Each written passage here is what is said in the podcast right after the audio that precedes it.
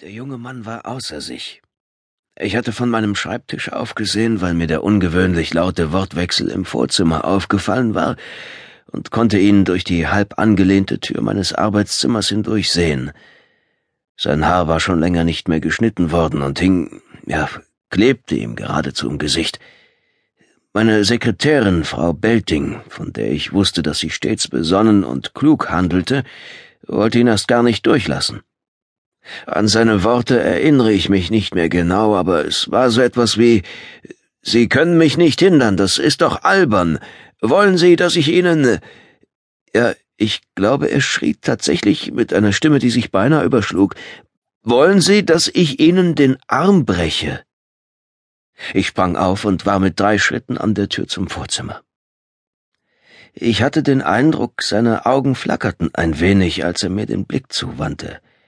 In der rechten Hand hielt er ein in hellbraunes Packpapier eingeschlagenes Paket, den linken Arm hatte er abgespreizt und angewinkelt.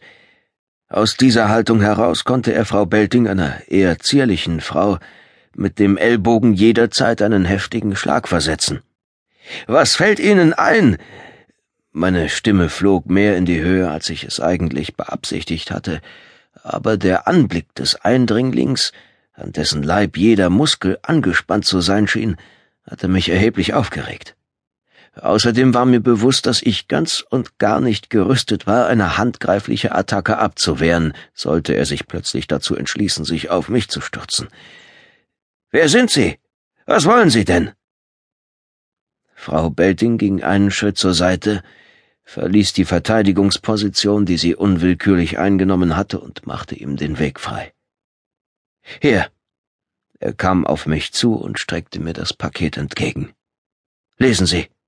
Morgen früh komme ich wieder. Ich muss mit Ihnen sprechen. Verdutzt ließ ich mir das Paket in die Hand drücken. Tatsächlich schien das alles gewesen zu sein, was er auf dem Herzen gehabt hatte, denn kaum hatte ich den Packen an mich genommen, sackte der Mann ein Stückchen zusammen, senkte den Kopf und zog sich rückwärts Richtung Eingangstür zurück. Einen Augenblick lang überlegte ich, ob ich in den Besprechungsraum eilen sollte, um aus dem Fenster heraus zu beobachten, wohin unser seltsamer Besucher verschwinden würde, doch dann fiel mein Blick auf das Paket in meiner Hand. Er hatte gesagt, dass er morgen früh wiederkommen werde. Sollte ich mich nicht an die Behörden wenden und den Vorfall so rasch wie möglich melden? Irgendetwas ließ mich zögern. Ich wusste, dass Frau Belting unbedingt dafür plädiert hätte, deshalb sah ich auch gar nicht erst zu ihr hin. Heute glaube ich, dass es etwas im Blick, in der Erscheinung des jungen Mannes gewesen sein muss, das mich davon abgehalten hat, umgehend die Polizei einzuschalten. Er hatte zwar ungestüm, ja beinahe besessen gewirkt, zugleich aber hatte ich auch eine Art Verletztheit, Verletzbarkeit an ihm wahrzunehmen geglaubt, die in mir den Wunsch ausgelöst hatte, erst einen Blick in das Paket zu werfen, bevor ich weitere Schritte unternehmen würde. Geht es Ihnen gut? Hat er Ihnen wehgetan? Jetzt schaute ich doch zu Frau Belting, die ein wenig weiß um die Nase herumwirkte. Nein, es ist nur der Schrecken, stammelte sie. Gehen Sie ruhig nach Hause, ich komme für den Rest des Tages auch allein klar. Ich hatte wenig Lust, mir den Kopf darüber zu zerbrechen, wie ich ihr erklären sollte, dass ich nicht gleich die Behörden informierte.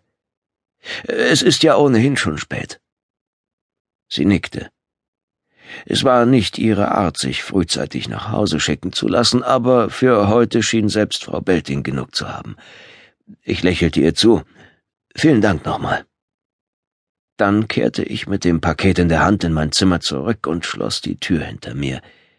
Ohne mich hinzusetzen, nahm ich einen Brieföffner aus der Schale auf meinem Schreibtisch und schnitt das braune Packpapier auf. Durch den Schlitz hindurch konnte ich einen dicken Stoß DIN A4-Seiten erkennen. Ich schüttete die Seiten aus dem Umschlag heraus auf den Tisch. Der Architekt stand in fetten Lettern auf dem obersten Blatt sonst nichts. Ich ging um den Schreibtisch herum ließ mich in meinen Stuhl sinken und drehte den Stoßblätter zu mir herum. Fast fürchtete ich mich, die Titelseite umzulegen und zu sehen, was darunter zum Vorschein käme. So lehnte ich mich erstmal zurück, drückte die hohe Rückenlehne meines Bürostuhls in eine bequeme Schräglage und legte die Füße auf den Schreibtisch.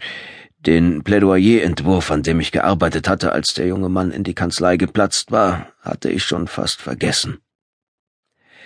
Mein Blick wanderte zum Fenster hinaus, durch das hindurch ich in der Ferne die mächtige Kuppel des Berliner Doms erkennen konnte. Dahinter verfärbte sich der winterliche Himmel allmählich vom fahlen Blau des Nachmittags in das rötliche Schimmern des Abends. Um sie herum war es dunkel. Aber sie wusste, dass sie nicht allein war. Ohne es richtig bemerkt zu haben, hatte ich die Blätter auf meinen Schoß gezogen und begonnen, die obersten Zeilen der ersten Seite zu überfliegen. Sie konnte ihn hören. Das Wasser, das sein Körper verdrängte, klatschte leise gegen die Stahlwand des Behälters. Es war, als ob ich in den Text hineinstürzen würde.